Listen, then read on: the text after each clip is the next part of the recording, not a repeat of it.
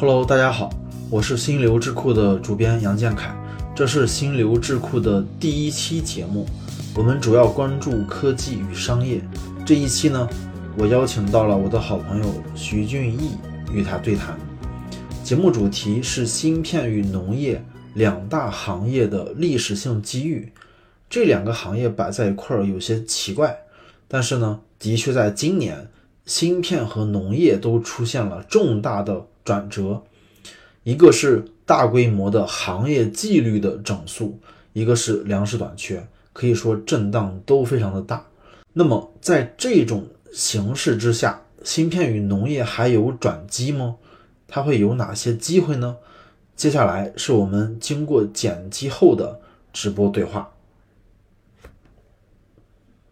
我是这个心流智库的主编杨建凯。那我身边的这位呢，是呃是我的这个非常要好的朋友，也是一位已经投资了十倍股，就是那个东方雨虹，然后并且还在这个研究呃这个，比方说像这个农业啊等各个行业的一位非常资深的投资者。对对对，我我先简单自我介绍一下，就是呃我之前是在上海某个大型的这个金融国企，大概工作了有。呃，七年的一个工作经验，然后去年呢，呃，是也从事证券行业做了一年的这个呃相关的行业分析师，大概也从事这个股票投资有十年了，然后比较擅长的是研究的一些板块，比如说像建材啊、化工啊、农业啊这些我都比较熟悉。当然，今天呃，今天我们要聊的这个主题呢，还是呃。会以这个芯片的这个产业为主，然后我这边呢，待会儿也会给大家讲一下农业，呃，然后主要是这两个板块。但是大家也看到了，就今天我们要扣的主题是，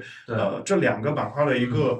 呃投资的历史性机遇。那么什么叫历史性呢？就是就是我们现在这个呃全球的这个风云变化，它有很多的一些呃足以载入史册的一些事件。那么我们会。把比如说前几年的这个，像杨老师他待会儿会讲，包括这个贸易战引发的这个芯片相关的制裁，对吧？对，是。那么制裁了几年了，我们这个产业它发展是行还是不行？对，真实这个情况怎么样？待会儿杨老师会给大家做一个解读。然后我这边呢，呃，为什么讲农业呢？大家也知道，今年的这个整个呃美国和欧美它都有这个衰退的一个预期，还包括这个俄乌冲突，对俄乌冲突引发的这个粮食危机。那么其实农业也是，嗯，像我最近在看这个像。美国这个巴伦周刊，它也是有专题有报道这个农业相关的一些投资。其实这个也是全球比较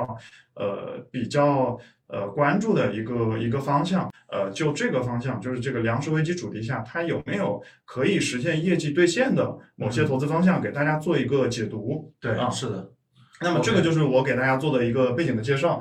我们就呃进入我们今天的呃一个今首先第一部分就是芯片行业最近究竟发究竟发生了什么？嗯，对，那就是像徐老师，就是像就是徐老师，其实之前没有特别深入的研究芯片行业，但是他最近看到新闻，就是说，哎，时代电器突然一下子就是一家做一家做这个企业，他突然抛出了一个百亿的定增。对，其实，呃，我为什么会关注这个呢？因为就是就是相信今天看的肯定是有不少的是是投资者嘛，就是说想这个中间为什么为什么我们要去关注这个？就是呃最近的这些事件呢，比如说像芯片行业的一些反腐，其实会让我呃联想到，比如说呃可能七八年前的这个，比如说茅台的这个呃整个白酒行业的塑化剂的事件，对吧？嗯，对整个白酒其实有很大的一个冲击。但是如果这个行业它本身的前景其实是足够好的。其实往往会出现一个黄金坑，这个黄金坑什么意思呢？就是跟它会有一个大浪淘沙，有价值的这个企业，它其实是能更能够浮现出来。OK，然后把那些泡沫全部都给斩掉。嗯，所以说我觉得这是这其实是很好的一个呃，去沉下心来去学习这个行业里面到底它有什么样的好企业真正能兑现的机会。所以我就特别好奇，想问的杨老师的就是最近像这个时代电器这个公司啊，因为它自己的这个。呃，这个投资其实之前是比较少的。那么对我来说呢，如果我是个投资者，如果这个企业它本身的投资项目很少，对，没有什么增长前景，那我一定不会关注的。那么在这样一个看似很逆的一个大手笔的投资，对啊，所以说让引起了我非常大的一个兴趣，就很希望问一问杨老师，对，你怎么去看这个事情？对，就是，那徐老师就是刚才首先就说了一下他对于时代电器的一个。呃一般化的印象嘛，就是说，呃，首先它是一个国企嗯，然后的话就是感觉好像动作比较慢，嗯就没什么动静儿。尤其是就为什么会有这个感，又为什么会有这个印象？首先我们来分析一下，就是因为相比于同类的功率半导体公司来说，比方说像士兰微，比方说像这个四大半岛，就是你会发现，还有包括说新节能，就是什么杨杰啊等等，就是像这些功率半导体公司来说，你就会发现，他们都在自从上市之后，都在马不停蹄的去说，哎，我我要去，就是我要去定增，我要去扩产，然后的话，我稍微打断一下，可能今天有不少人还不知道这个功率半导体是什么，OK，就是能不能先简单的请杨老师对然后给大家科普一下，对然后 OK 再 就是对对对。提问非常好。然后的话嗯。就是在在这里我只能做一个非常简单的介绍吧，因为其实我也是文科生嘛，就是你可以理解电就是改，比方说它要改变这个电的电压呀、电流这种嗯。和电相关的半导体，它就是功率半导体。就比如说它用的场景像比方说你这个电插座里面，它需要有那个东西去去调一下你这个电流电压，因为电网送过来的电你不能直接用啊，嗯。对，那个电流电压是很大的，那么就需要这个功率半导体去调，嗯，对，那么这个调的这个东西它就很重要。就是一些电气化的场景，比如说像以前的这个是的传统的内燃机的这个汽车是不需要的，但是现在的对对对对对，现在的这个新能源车是需要对是的所以它用的其实是是从一些传统的场景到需要到要需要用电电气化的场场景，对，要电气化的场景要用的一个芯片，对。是吧？也是这样的，对，所以说就是那，所以说在就接着徐老师的逻辑，所以说功率半导体在汽车的电动化之后，就是大家就会发现，哎，我我这个汽车身上突然要一下子装好几个对功率半导体，就比方说我，比方因为比方说像这个什么小鹏啊、理想他们那种大车型，你就会发现，哎，车体型车的体积它那个长啊贼长，比方说 A 级车、B 级车甚至 C 级的，嗯。那像这种的话，它需要装，可能它就它就是不止装一个电机了，OK，那它需要装两个、三个甚至四个嗯，，OK，那它每多出来一个电机，OK，那它就需要去多出来相应的嗯。那个功率半导体去处理它的那部分的电，对，对，所以说这样的话就会就会比较简单，容易理解，但是不是就是像这个新能源车，像光伏，是的。对吧？光伏电站，其实这些都需要用，啊，对，是这样的，嗯。所以说就是反反正就是就是有电的地方，它就会有，它就会需哦。要这么一个，它就会需要这么一个东西嘛。嗯，对，然后的话，怎么玩来着？那再请杨老师讲一下，就是就这个，我们大概知道了这个呃这个场景是什么，那里面涉及的这个公司，像时代电器啊，对。还有四大半岛啊，对。这他们具体之前做的有产品有什么样的差异？对，那其实呃可以简单的去呃简单的去归拢一下，呃就是这里面可能就要打标签了，但是就是简单的概括。对，简单概括。对，那那就是呃，那具体到功率半导体的话，就是呃我是按照不同的产品的应用场景和市场去说这个东西，嗯那就很简单的归类。那比方说，哎，OK，时代电器它就是原来主要就是高铁，嗯，就是高铁上那个东西。高铁，啊你想一想嘛，高铁那个什么和谐号、复兴号，它都是电动的。哦，因为我知道这个嗯时代电器，他们它是国企，因为我们知道以前有个很重要的事件，就如果是呃做了很长时间的股民啊，一个叫中国南车，一个叫中国北车，它合并了，叫中国中车嘛。对，那中国中车它其实就生产，比如说像高铁呀、这个呃城市的这个地铁的，它这个这个火车其实生产这个的对这样的一个公司嗯。那么时代电器呢，它其实就是这个中车下面的一个公司，一个关系是这样的。对，是这样的。嗯，对，所以是个国企啊。这个徐老师的补充每次都特别及时。对，然后的话就是那中车的那时代电器的话，它主要就是做高铁类的嗯物流半导体嘛。OK，那然然后呢，那像思达呢，它这个公司它是做什么呢？就比方说，呃，像这个长三角，它是因为是嘉兴的，有很多的工厂，嗯工厂里面它也是有很多电动的东西的，比方说它需要不间断的电源，比方说这个还有很多工控的其他的场景。嗯嗯它都需要用上这种功率半导体。嗯，对，然后呢，它就是其实原来主要是工控的，嗯，然后呢，它最近在转向这个电动车的功率半导体。嗯对，然后呢，那那说到那士兰微呢，那士兰微的话，其实它说起来就会比较的，呃，比比较的符合它那个其实主打的一个呃新的增长的概念，其实也是这个电动车的。那原来它做那个功率半导体做的比较多的是那个用于那个空调的嗯对它它对它会有这些，对对对，它会有空调的，对，嗯所以说大概是这么一个，所以说大概是这么一个态势嘛。嗯 OK，那然后然后呢，就是那我们把时代电器和其他两家公司去做做对比的时候，你就会发现，就是 OK，你看你看这个其他公司，你就会发现他们隔三差五就有一个定增项目，嗯。并且都是在市场景气很好的时候，嗯。都是在电动车的概念和市场很好的时候，都去就是他们都去说的，他他们出台的项目，然后的话，然后你去关注一下那个资金的规模，你就会发现一个规律，就是嗯。大家普遍是在三十亿这么一个规模左右。嗯然后比方说他们说我要去建一个厂，嗯就他一定是要建一个厂。嗯然后呢，这个包含呃芯片的制造，还有就是还有就是它因为功率半导体，它这个你把它封起来，嗯，装到一个场景里面，使它保持安全也很重要。所以说封装也是个这是其中非常重要的环节。你的意思是说，这个像时代电器、像士兰威、这个四大半岛，他们之前都有类似的这种 动作，对吧？就是要去做做这种对，整个这个就是他们排练的一个对他们都是对，所以说就是他们都是要做呃都是要做工厂，然后的话，那你就会发现就是像盛兰威、像四大半岛，他们都会说 OK，我要搞一个三十亿的工厂，我要去投多少多少的产能，然后嗯。并且你去看那个。并且你去看那个施兰威他之前出来的一个项目的话，他在嗯。应该是在成都的，你就会发现它的他他给出的财务预测，他的对于前景的乐观其实是非常可观的。就比方说，他做的这个三十亿的工厂，嗯他是说两年建成，三年全部回本儿。对就是还是投向他空调这个方向呃，，不是，是新的方向，新的方向是新的，他他那汽车的嘛。啊，就是你说士兰微，嗯就是他要投的三十亿是投向汽车的方向。对，那我看那个四大半岛也有很多要投，那对他们对都投汽车，这个有什么差别？对他那个都投的话，就是你要说就是其实是同质化还是差异化的？首先就是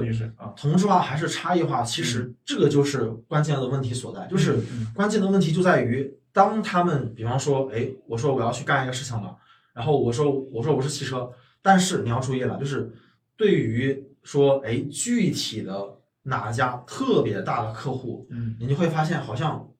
就是大家的名单有一些重合呀，嗯。或者说就是大家都在说，哎，我进了魏小李了，嗯。我进了那些新势力了。嗯。对，大家都会说，就是你就会发现这个名单好像有点重合，然后并且的话，就是它没有一个特别大宗的。那现，在像嗯，魏小李，比如说如果我是未来，对。我会同时采购他们两家的吗？还是说我我是他这个定一家的？对，所以说这个，然后的话，那么就具体到嗯呃这个具体的具体到车商他采购功率半导体的行为而言，嗯它的逻它的就是行为模式一般是这样子的，就是说，首先我有一个一供，什么叫一供？就是第一个位置的，它能够全力，它能够大部分情况下，它能够满足我的产能、我的规格、产品的各种方面的要求。嗯，OK，那这个一共大部分时候它是那个一个德国的一个功率半导体厂叫英飞凌。嗯 OK，之外呢，因为这个你也知道，就是像欧洲这个它这各种方面的原因，它这个自主安全的一些对它这个产能，英飞凌嗯就是德国人，他自个儿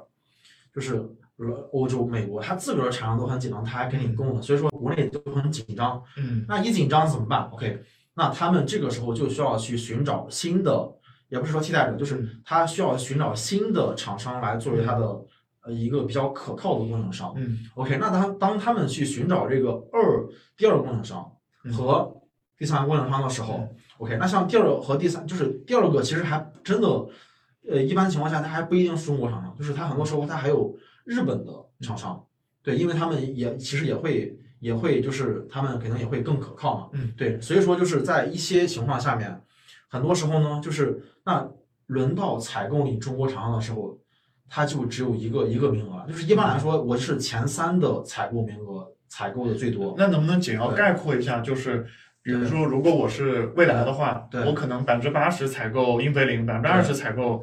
嗯，国产的厂商，我可以这样理解吗？这么理解，就是就是就大头是前两名的国际厂商，嗯，对，那么到了第三供供应商的时候，他才会说，哎，我留出来那么百分之十的比例，我先给你试着跑一跑，OK，、哦你表现好了，OK，我逐年给你递增，嗯，我可以逐步量给你递增，那复购。那这些企业他为什么有信心去这样做大手笔投资？是因为它嗯预期未来它的这个市场份额会增加吗？在里面占比会增加吗？他现在能够有这种替代的这个这个实际有替代的就是你先就是嗯。嗯，你说的是指市场份额比例的增加，对，就是那它我觉得一方一方面是整个蛋糕，一第二方面是它嗯。切的那个蛋糕的比例会不会增加？我个人分析嗯，我个人分析，我我我个人认为，个人观点啊，对，就是我觉得就是首先它大家就是首先三十亿其实并不多，嗯。对，它并不多，然后而且而且你想一下，就是就是你想一下这个东西它三年回本嗯三十个亿，三年回本是什么概念？就是一年它你你做到，比方说十十个亿的收入差不多就 OK，嗯对，那这这个体量的话，其实也也不是算特别大。嗯对，那如果说是这么一个体量的话，就是就是我觉得更多的是基于对于行业整体的向好。那至于、哦那也也就是说，这个投资行为不是超出一般意义上的他去占据更多市场份额的行为。那我理解就是说，嗯。呃，那那那杨老师，你是不是认为就是说他的这个投资规划还是基于说整个蛋糕变大？比如说，如果它原来的比例嗯市场份额是百分之二十，对，未来还是百分之二十嗯，但是由于整个市场蛋糕的变大或者，营收更多了。它的这个嗯它的这个利润还是可以增长的，不至于引发对，整个产能过剩。对啊对，我的观点是这样的。哦，明白了，明白了。对，那所以说，那么我们再回到时代电器，嗯当它抛出一个一百多亿，就是我那个数字应该是一百一十亿，当他抛出这么一个非常庞大的数字，足以秒掉就是国内、啊国内的这个竞争者的产能，这个呃产能和投资金额加起来的时候，嗯你就会感觉这个事情有点恐怖了。嗯，那那首先而且投的方向是对，首先他投的方向是汽车，首先他投的方向是汽车，啊，对，而然后首先第一个是汽车，然后呢，第二点，第二点就是说，第二点就是说我刚才跟你提了一点，就是说嗯他们的客户名单，你会感觉好像没什么差异，就是没有特别大的客户。就还是还是国产的这些。对，然后呢啊，对，然后呢，你看这个时代电器的，你看就是时代电器的，就是你就会发现嗯，他一下子突然说，我绑定了一个巨牛逼的客户，然后这个客户是一个全球最牛逼的，就是汽车厂商的 Tier Two，就它是它有吗？对啊，他那个公告就是这么写的。呃，那他有说具体是哪个吗？他就他就说是法雷奥，对，他就他就说具体的名字了。哦，对，那然后你再去然后大家再去，然后大家再去看一下这个法雷奥那个什么年营收啊之类的，你会发现这个体量其实是非常庞大的。但但法雷奥，我记得它是一个，它是一个 Tier One，对吧？呃，就是它也是个供应商。我记得应该是 Tier Two 吧？对，就是说，我的意思就是说，我的问题是，嗯，就是法雷奥他自己是不啊生产汽车的嘛？对对对就是那对它是主要是给哪些汽车品牌服务的？嗯就我理解是不是就是像呃像像你看公告里面，呃，像法法国的那个汽车品牌叫什么来着？雷诺，雷诺像法国的还有其实应该是一些欧系的。啊？对，然后就是嗯，然后的话，就雷诺它其实在全球也是一个很大的品牌嘛。就是它它的比如说欧系、德、法系、德系的这种汽车。呃，目前从公告上来讲，其实是法系，看到的是法系。OK，对，那那你反正就是它公，反正就是你看它的它，你看它锁定的那么一个非常巨大的那个客户，以及那个客户的体量，还有就是它所对应的那个汽车客户的档次，嗯你就会发现就是，其实这个东西就是就是它它给市场，我觉得给市场的震撼，给大家的震撼还是有的。嗯对，因为有一个很明显的迹象，就是这个消息一出来之后，像斯达，它很明显就，是吧？它像像斯达半岛，它很明显，大家对于它的信心就就 OK，所以说这个我就不，我这个我就不多说了。好的好的。对，所以说所以说就是所以说就是我觉得就是说，呃，他的这么一个行动，应该说是一个应该说有点类似于震撼弹的意思。那你觉得未来它这个行业可能会嗯，优胜吗？未来未来，呃，我觉得这个很，我说我说实话，这个东西特别难预测，因为你涉及到的是预测，呃，你涉及到最根本的是预测新能源汽车的销量数据。嗯嗯嗯，对，像这个数据，我觉得应该说很难预测。嗯对，你能看到有很多不同的，有很多不同的预测。嗯对，然后的话，那那但是就是先不说就是呃会不会过剩，但是这个行业发展的一个逻辑就是说，一旦谁率先做出了这样的举动，嗯这样大手笔的投资，并且锁定了是特别高级别的那种呃汽车的供应链的客户嗯，OK，这个就意味着他他他有很强的意愿去在在整个行业去占据庞大的产能的先发优势。嗯嗯对，所以说你可以你可以基本上得出这么一个结论。嗯，对，我觉得这个结论是比较客观的。好的好的，对，那像这样的一个结论的话，就是说，所以说就是它是什么概念？就是说它相当于竞争对手的三四倍，这个体量是非常恐怖。它不是说像其他的功率半导体厂商那样什么五菱宏光这种小打小闹，而是有真正的实质性进展。它它，我觉得这个其实也也可以说明，对它这个公司的一些。因为我印象里之前这个像时代电器，它主要服务的还是像呃，就它服务的客户主要还是一些，比如像城市轨道交通这种，对就是一些我觉得，我觉得就是体量可能呃本身存体量就是这么大，它的这个未来前景也比较嗯，呃，你可以说它一般，也可以说稳健这样的一些场景。所以说，时代电器突然抛出这么一个大手笔的投资，是让我比较比较震惊的。对，嗯所以说就是，所以说就是我刚才是从行业竞争的格局来去讲嗯它的，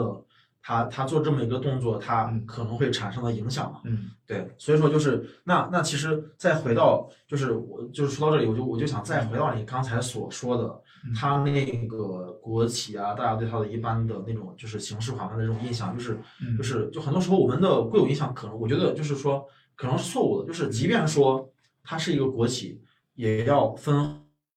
行业看它的派系，看它的呃接触人才。嗯，就是就是，如果说有有这么一家企业，就是就是，我觉得还是非常值得，还是非常令人钦佩的。对对，那他这种企业，我觉得他的那种风格是什么？就是我我的感觉啊，就是我之前我我从去年九月发现，就是它有一个特点，就是说它有个特点，就是不见兔子不撒鹰，啊就是我不见到你的切实的订单，那种切实的客户，那种很好的单子，我我我不会去大手笔的去搞，它要么不搞，要么就是那种蛰伏好几年，然后一鸣惊人。嗯它因为什么呢？它之前在高铁领域的功率半导体也是这样的轨迹，哦，是这样的，就是就就是是一次性就把这个还类似，就是就是我给你讲一下我给你啊讲一下他之前的案例，就之前的案例，他是之前他做高铁功率半导体，他是从零八年就开始做，嗯。你想想零八年啊嗯，OK，他但是一开始呢，他这个技术底子可能技技术底子可能不是太够，不是太厚，OK，那嗯他就先收购了，先小规模的收购了一家英国的有技术的公司，嗯。去充分的去学习，OK，那学习了两年，然后中间试产、小批量生产这种呃逐渐的落地又花了两年，然后然后最后一反正就是产线正式落成，这个商量又有两年，反正总共就是意思就是说前期的筹备工作，你可以理解为他花了六年时间。嗯。然后突然到了二零一四年，他突然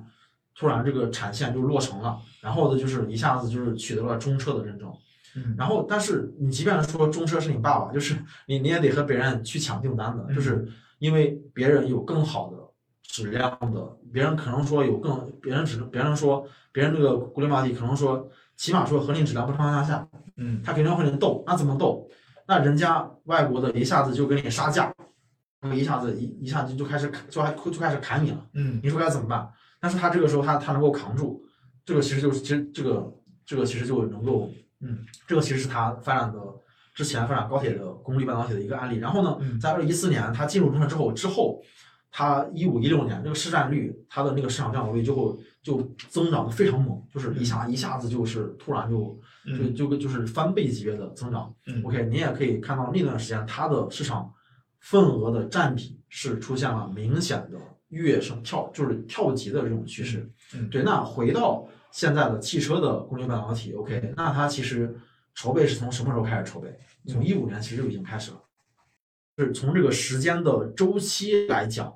其实我我觉得就是这个产业它发展规律是有一定的，是它是有迹可循的。嗯，对，所以说这个是半导体产业它和其他产业不太一样的地方，就是因为可能说其他产业它的产能扩张就是不像半导体这样，就是有点脉冲式的。嗯对，之后我们就要去说到这个徐老师所讲的那个产业。现在市面上其实它有很多的信息嘛，那怎么去有一个比较好的框架，去去去搭建你的投资的体系，去做切实的投资的决定，也是其实是一个非常难的事情。我先讲一下我的经历，就是我发现就是我之前投资的时候，嗯我之前我之前投资的时候，也不算投资，我应该说投机。对，就是我之前的时候其实是梭哈过港股，然后的话就最后亏的特别惨，而且我当时买的是那个 warrant，就是涡轮，它是自带杠杆的，非常可怕。到最后反正就赔了个底裤，就 就就赔的精光。对，但是后后面我就遇到徐老师，我就发现徐老师他的投资经历是非常的励志的。那么就让徐老师呃给我们做一下，就是你怎么能够从你原来的看各种各样的信息，到后面你可以去真正的建立起你对于你自己来说比较有效的投资框架。呃，我觉得如果单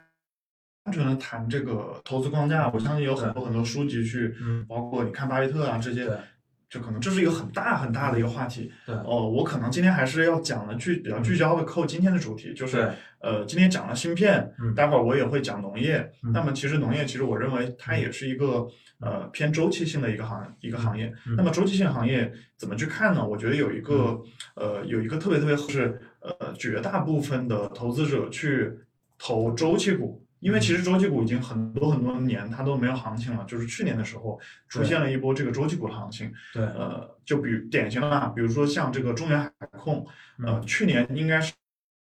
会有非常非常多的所谓的，嗯。你看网上有各种各样的价值投资者去买中原海控，非常巨大的亏损。嗯。呃，他会看说指标说这个东西 PE 可能就三四倍了嗯，PB 一倍，嗯。还是各种这个所谓价值投资这个指标嘛去看，嗯。结果买进去了你会发现它还在不断的下跌，就是你的这个传所谓的传统的价值投资分析框架是完全无效的。为什么会这样？就是因为很多人他其实没有理解到，呃，这个投资的本质和周期股的本质，就是它的一些常是不具备这相关的一些常识的。嗯，是什么呢？就是很简单，你要去从这个呃股票中挣钱。这么问一下杨老师，我我也是要就问问杨老师，你觉得你觉得就是股票能挣钱的本质是什么？啊，就是就是不这个呃，我先说一个错误答案啊，啊错错答案就是你不能告诉我说是啊低买高卖，或者说这个这个有人因为高价接盘，就是这个这个其实是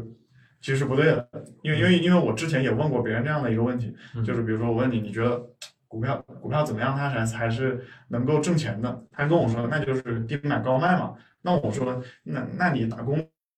挣钱，那就是因为老板因为因为喜欢给你钱，对不对？你这个逻辑就是像这样，你打工挣钱是因为这个就脱离了事物的本质，对不对？所以说我就想问杨老师，你觉得跟这个企业的发展，它的它的股票嗯我是什么样的企业发展能让这个股票能挣钱，能让股价上涨？你觉得有跟哪些相关？啊。我觉得啊，没关系啊，这个你你可以按你的这个，就是嗯。一个是呃，一个是它呃企业每年赚的经营的钱，就是是是比较是比较永续的，比较稳定的。对。而且如果说它每年经营赚的钱越来越多，那么它折现到现在的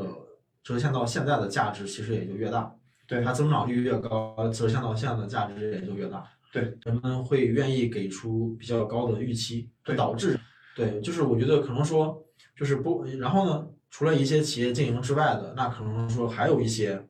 就是我觉得应该说，呃，企业经营是呃股价变动的呃最最最基本的一个基准线。对，因为不管说它对企业经营的预期是正确的还是错误的，本质上都他都回他都得回到那个企业经营，因为这这就是为什么有一些公司他会他会炒作说，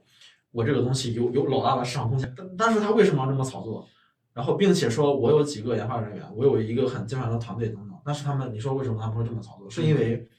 他们会他们是让你以为从行业到公司发展的那个逻辑是成立的，嗯也就是说让你对他的企业经营产生了错误的预期。嗯对，只不过是有的人是让你产生了正确的预，你让你产生的预期是正确的，嗯有的人让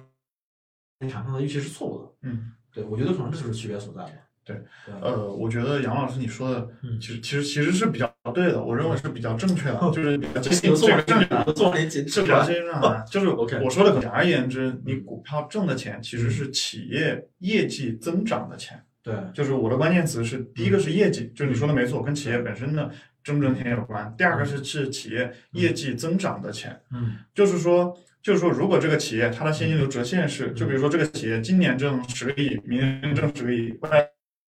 都挣十个亿，嗯。对吧？就比如说它是一个呃，比如说石油事业嗯。的这样一个企业，，OK，那么那么像这样一个呃一一个企业，它没有任何增长的话，对，那么通常给它的一个股价其实是一个固定的，因为你没有什么嗯。没有什么超预期的东西嗯。啊。但是这个时候你可以挣到一点点，就是企业分红的钱。嗯。典型的，比如说这几天其实嗯。大家会很关注一些所谓的高股息的这个股票，比如说像什么中国移动嘛，对，比如像中国移动、中海油这几天，其实呃网上其实对这个很关注。其实这个就是在经济特别特别不好的时候，嗯。大家希望去能挣到这个股息，对。挣挣到这个股息嗯企业分红的钱，这这是一种。但是这个仅限于这个是。这个整个经济极其不景气的情况下挣股息的钱，嗯。就如果你去看整个美股的历史的话，嗯。挣股息的这个其实是仅仅是在整个全球经济衰退的时候很少的一个时间段，但是大部分大家还是要投嗯，这个企业的实际的业绩能兑现、能增长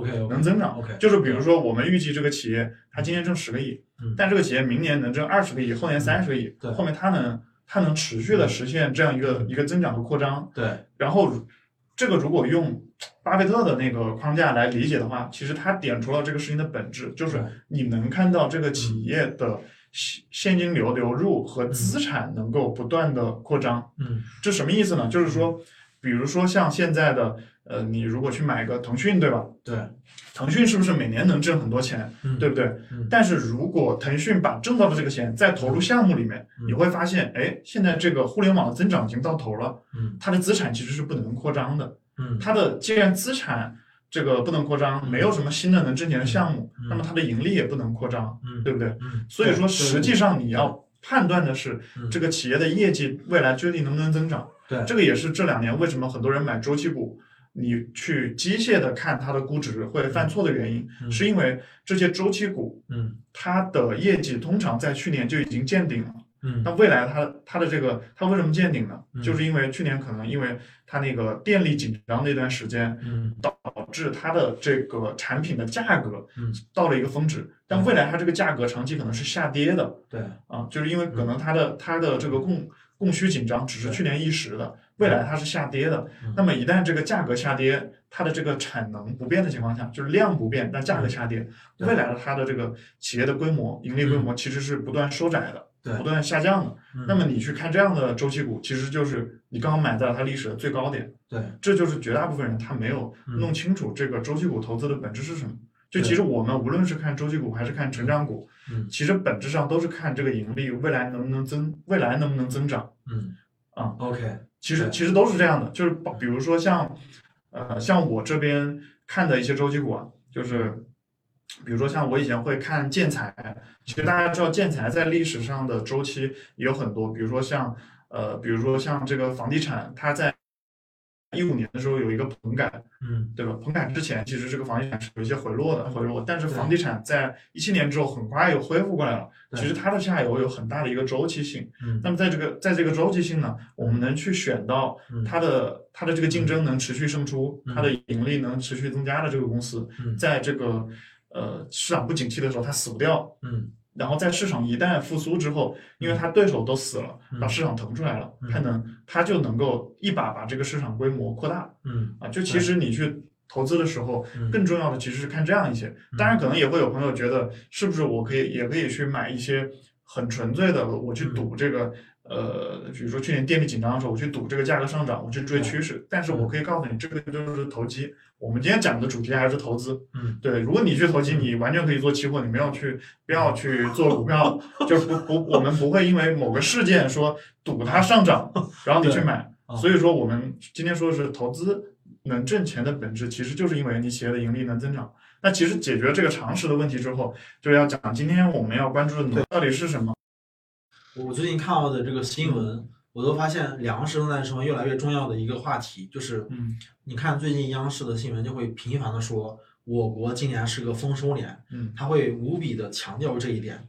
对，然后的话，那那对于种粮食来说，它这个你施肥其实是非常重要的。我家也有六亩地嘛，对，那就是那施肥的话，里面有一种非常重要，就是钾肥。嗯，对，就是就是我想问一下，就是为为什么就是我们要我们要去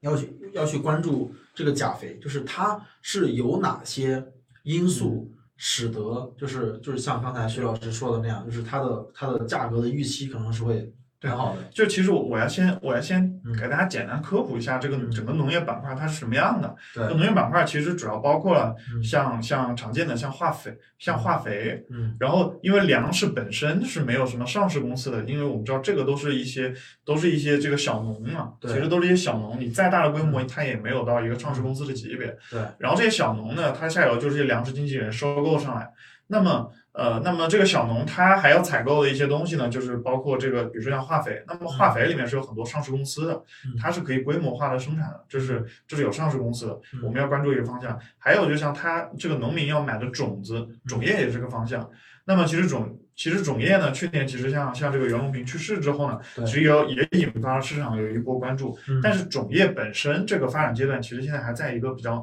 我理解还是一个比较萌芽期。嗯它这个跟其实跟呃跟这个芯片行业有一点点像，就其嗯实它的这个国内国外的差距其实比较大。你要说国产地带，它还没有到那个从一到十的这个这个阶段。OK，OK，就是比如说像这高端芯片，我意思是说，嗯就还没有到从一到十的阶段。嗯那么我们现在要关注的是，呃，就是我们作为一个投资者，看它的盈利能不能现在就是明年就能增加，后年就能增加，是不是未来五年它这个现金流是持续增加，资产持续扩张的？对，这就是扣了我刚才那个主题，就是说嗯我们投资中到底到底怎么把握这样一个历史性的机会？我们是去做投资，不是做投机，嗯就是我们能够把握到未来嗯一到五年它的盈利、它的业绩都是现金流是持续增长的。对啊，那么我现在其实比较关注的是化肥的这个方向。对那化肥里面我们知道，通常有这个磷氮钾嘛，就是无非就这三类对。那其实像磷肥、氮肥，为什么我们我不是特别关注？嗯因为我整个这个产业梳理下来呢，我发现磷肥、氮肥其实我们国内是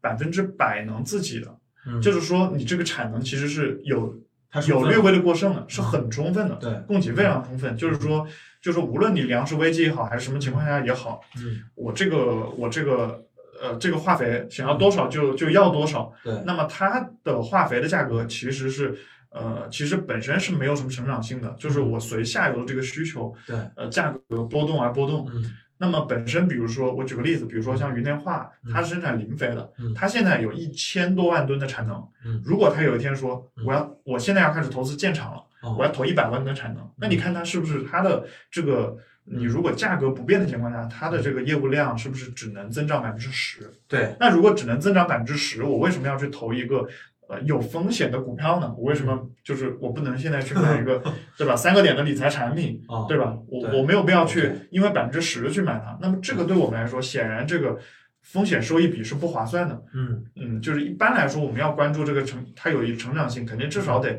百分之二十甚至百分之三十以上的这个成长性再去买。嗯所以对于像这样很成熟的一个行业嗯，它的扩产对于它原来体量来说，其实这个比例很小了。就我刚才说，呃，就大家再体会一下我刚才说的这个，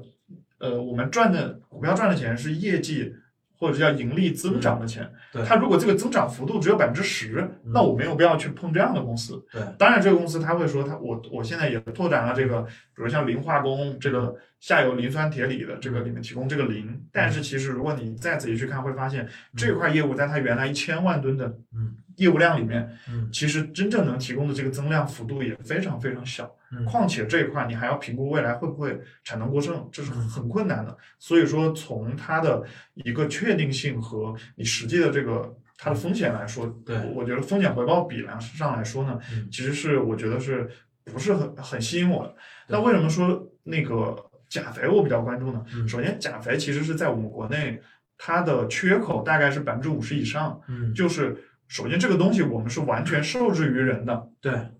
你想要多少的价格？比如说像零八年的时候，当时就发生过一次粮食危机。对，呃，我们要注意啊，零八年不是当当年发生的这个金融危机嘛？嗯所有的这个是呃，像美国是应该全球对股汇债房、嗯所有的资产全面下跌，嗯全球所有的资产只有一个上涨的，就是就是钾肥。哦。那年原油、哦原连大宗里面连哦原油，就是商品里面最坚挺的原油都从呃一百美元直接跌到四十美元，对。就是出现了大幅下跌。OK 但那一年嗯。因为粮食危机的原因，钾肥竟然直接还跳涨了大概两倍。嗯。为什么会这样呢？就是因为这个其实呃虽然就是我们常识觉得好像现在吃粮食算什么？就是大家怎么会就缺粮食吃呢？就粮食危机，我们应该也吃得饱啊，怎么化肥影响有这么大吗？但是钾肥这个东西，从全球来看，它其实只有三个，主要就三个产地，一个是白俄罗斯，一个是俄罗斯，还有一个是加拿大。对那我们就知道它的风险在哪儿了，是在于它的这个供应其实是很脆弱的。对，就其实对，其实只有只有集中在这三个地方。刚才说像磷肥、氮肥，我们国内到处都可以都可以采到，嗯很多很多地方都可以采到。嗯。然后你这个都是百分之百自己的嗯，那那你这个如果平时没事儿的时候，这三家可以给你提供，嗯，它如果运不过来了，嗯。那么这个缺口就会一下子变得特别特别大。，OK，而且这个不只是我们国家缺，像这个我们国家和东南亚嗯。大概一年是需要三千万吨的这个产能的，嗯。但是我们国家产能大概也就一年只能生产大概七百万吨的这个水平，嗯。而且主要就是靠盐湖，嗯。盐湖股份，盐湖股份一年大概生产五百万吨，嗯。而且盐湖的这个钾肥大概生产还能支撑二十年，嗯。就是目前看到的一些研究的资料是。嗯。它大概还能采二十年，二十年以后可能钾肥我们国家会越来越稀缺，嗯。所以说呢，呃，我们呃党中央的一号文件，它每年一号文件都是农业嘛，对，在前两年的一号文件直接明确就对于钾肥这个品类，原话是说要求以后要嗯。三分之一进口，三分之二基地。嗯。那么境外基地的这个任务，这个任务交给了，就是需要有有一些嗯。呃。比就是你要完成自主可控，要有一些国企，有一些有担当的企业去完成这个任务。对。这个其实是我告诉大家，就是这个大环境和我们国家的这个政策支持下，嗯。其实是有明确的这么一个方向的。嗯。那么谁能抢到这个矿，嗯。那么谁就能把这个市场份额给巨大的这个是缺口的份额能吃下来。嗯。就是就是，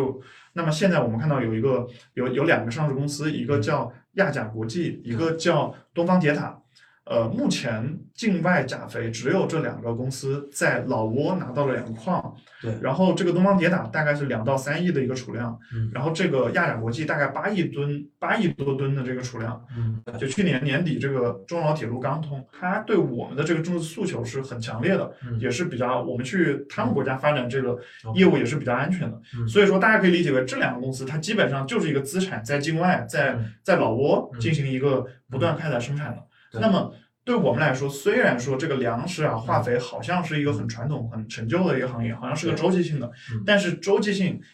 对应的其实是刚才我说的，像嗯。像这个磷肥，它现在产能已经一千万吨了，如果这个价格波动个百分之五十，它的业绩就会有一个非常非常剧烈的波动。嗯你增产个百分之一百万吨、两百万吨，根本就无济于事。对这个就是我说的这个周期股的一个风险嗯。但是如果你本来的产能只有一百万吨嗯，明年是两百万吨，后年后年三百万吨，大家想想这样的一个呃业务量的规模增长，如果你的价格波动大概也就百分之二三十，其实你未来的这个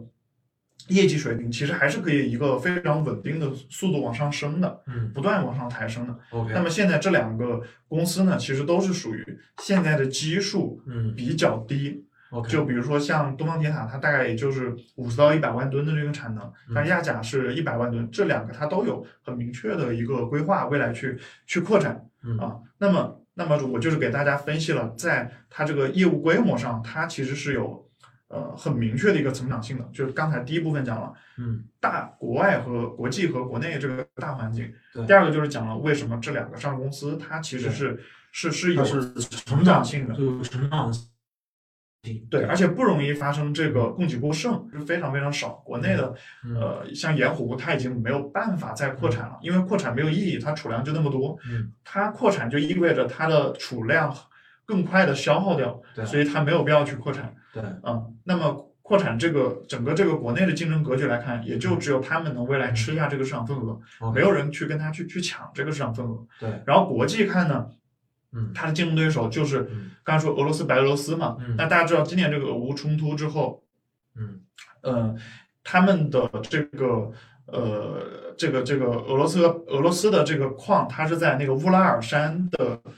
大概乌拉尔山的那个区域，对，就是大概在整个俄罗斯的西边。就如果运到中中国的话，它要嗯它主要是通过整个那个亚欧铁路运过来。嗯如果你要通过港口运的话呢，由于现在在战争期间，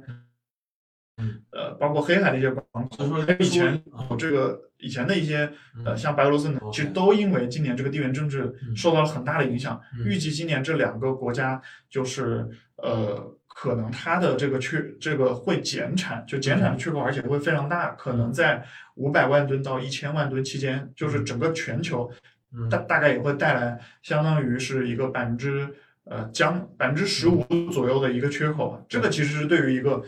呃，就是平时我们觉得够了，粮食够了，但如果有一天我们这个，比如说我们粮食突然有个百分之十的缺少，对大家可以想象一下，就是嗯就比如说我我上半年几个月被上海关，就在哦上海这个期间，对吧？大家都要去抢。哦，就如果这个东西你是完全充裕的，其实是大家不用去抢。但如果有一个缺口，大家都去抢，这个其实就会变得很紧缺。对，啊，就会出现一个一个挤兑。嗯那么现在这个行业其实它就面临这样一个情况，就粮食危机下，嗯，它粮食安全其实也是受到比较大的影响。对，啊其实其实我有个疑问啊，就是嗯其实我还是不太能理解，就是那为什么像最近你看亚甲国际它的，我是说表现啊，好像就就不太好，就是嗯这个是为啥？你觉得这个是纯粹的属于嗯人们的这种心理的，呃，这种心理的作用，就是他就是想七上八下，有人去搞这个投机，还是说呃有一些其他因素？呃，短期的这个股价表现其实和你的业绩其实没有特别直接的关系。嗯就是我们看到这个公司它成长这两年，如果你拉长去看它的，比如说比如说周线，嗯。其实它是一直都是稳步一个台阶一个台阶的这个股价往上走的。嗯。但是它往上走的形式可能是我涨两步退一步，哦，我涨百分之百退百分之五十涨两步退一步，因为嗯。因为每到一个阶段呢，嗯呃，就是我们知道这个呃估值其实一般有这几个方面组成的。嗯，对第一，其实你这个股价的估值由基本面，嗯就是业绩决定的，对吧？？嗯第二个方面其实是嗯呃，其实是流流动性嗯，就比如说港股流动性比较差，嗯还有像美国为什么现在都在下跌，其实因为流动性收紧了，美元加息嘛，嗯对吧？那么我们国家的这个呃，这个其实或多或少也会受到一些影响，因为有一些美元一加息之后，外资出逃了，对吧嗯？我很多外资都流出了，那么对我们国家的这个市场的流动性有影响。嗯所以说，大家看到最近的这个整个呃大盘其实都是一直在下跌的这流动性。第三个就是风险偏好，哦就是大家有没有信心，对这个就是说白了就是情绪。对之前涨的时候，大家情绪很高亢，本质上还是说，如果你认为这个这个基本面不变的话，它基本面其实就是一个主人牵着一只狗对，那么这个骨架它无非就是被牵着那个绳子的狗围着这个人跑，哦关键还是看这个人他是往前走还是往后退。OK，对，如果这个人往前走，这个狗就是围着这个人往前跑、往后跑 对，它是这样的一个关系。对，还有其实我比较好奇的就是，你觉得像像亚甲这种，就是它的这种，就是我感觉它的这种，嗯比方说像它的扩产啊，它的战略还是还是它还是还是蛮清晰的。就是你觉得像这种，其实我其实这个贾维也是一个国有企业，就是那你觉得他作为一个国有企业，你能不能稍微对比一下他和那个什么时代电器？你觉得嗯你觉得有有有有能有有什么不同？还有就是在管理层的这种见识和这种胆略上面，你觉得有哪些相同？对，呃，我觉得不同的还是因为他们这个，嗯因为行业的发展模式不一样，它的商业模式不一样，导致他们的行事风格肯定是不一样的。对，就是我理解是，像时代电器，它是属于蛰伏，要等到机会，嗯对吧？等到机会，我要一把一定要把这个市场占下来，嗯去占有成功的。嗯但是像钾肥，它并不是像呃像那个制造业那样，因为它其实是一个资源开采的行业，对，不是说我制造业我马上扩产，这个产能翻多少多少倍，嗯它的这个采掘业每年要你你要每生产一百万吨，你要去挖井，对吧？挖完井你要。你要你要是提供相应的这个人员设施，它不它是一个线就是线性增长的，哦，它不像它不像那个制造业的规模效应那么强烈。对，哦，打个比方，就是制造业，你生产一百个，你一开始生产，呃，比如说一百个产品，嗯你要十个人，嗯你生产呃呃一千个产品，可能只要二十个人，嗯它其实是一个指数级增长，就是会有个规模效应。嗯，OK，但是必须，嗯比如说它每每扣这么多，它必须同等的投三十万吨，它其实规模效应很弱，嗯所以说它的发展是。呃，是是是比较缓慢的，不是说我瞅准机会一把就要成功，对，它必须要有一个长期的规划，嗯然后我每年不停推进，不停的推进嗯啊，就是这样的。就是其实呃，其实其实更多的是一个是长期的一个嗯增长，一个是你更多是要瞅准机会嗯去呃迅速的完成一个市场竞争。我理解是这样的。对嗯，OK，大概理解了。对，那所以说就是可以，就是可不可以抽象的理解为，就是说像半导体，或者说像呃不管是低端制造还是高端制造，就是很多时候，就通俗来说，就是你你你一把能不能够做出去，能不能够把那个把那个占据那个，那至于说像呃您刚才所说的采掘业这种，那可能说这种就是有点类似于稳扎稳打，就是就是结成结债这种。对，它没有什么想象力，就是说白了，这个东西没有想象力，它就是对，呃，就是它非它就是常确定。对，它就是结呃扎硬债打硬仗，对，它就哦有点这样的类似于那个什么曾国藩说的那个什么话来着？结硬债打对，结硬债打呆仗，哦对对，就曾国藩那那个，OK，它就结硬债打呆仗。我们已经知道了这个嗯行业它的竞争对手是谁，在干什么，嗯，对不对？这个这个一时半会儿它根本变不了，OK 理解。我就在这儿慢慢的推进，慢慢的推进，嗯它不会像呃像这个前两年这个新能源一样啊，大家一看哦，一下子这个几个月涨十倍，对就突然一下什么想象空间打开了，对它没有想象空间，就是每年我稳定的去去去增长，对踏踏实实挣这个钱 OK 啊，这个市场它也不会说呃变化很快，突然有一天发现供给过剩了，嗯不可能不可能发生这样的事情。嗯啊，因为因为这个行业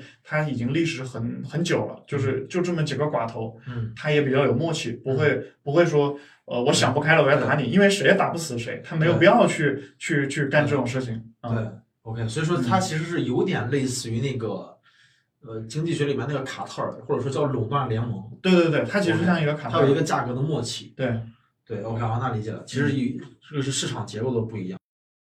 当然，今天讲的这些不作为任何的投资建议，对不作为就是 就大家只能对自己的这个钱包负责。我们这个不作为任何的投资建议，只是我们自己研究的一个呃一个心得。OK，那我们这一期节目就到此结束了。接下来，请大家继续关注新流智库出品的节目。我是杨建凯，我们下期再见。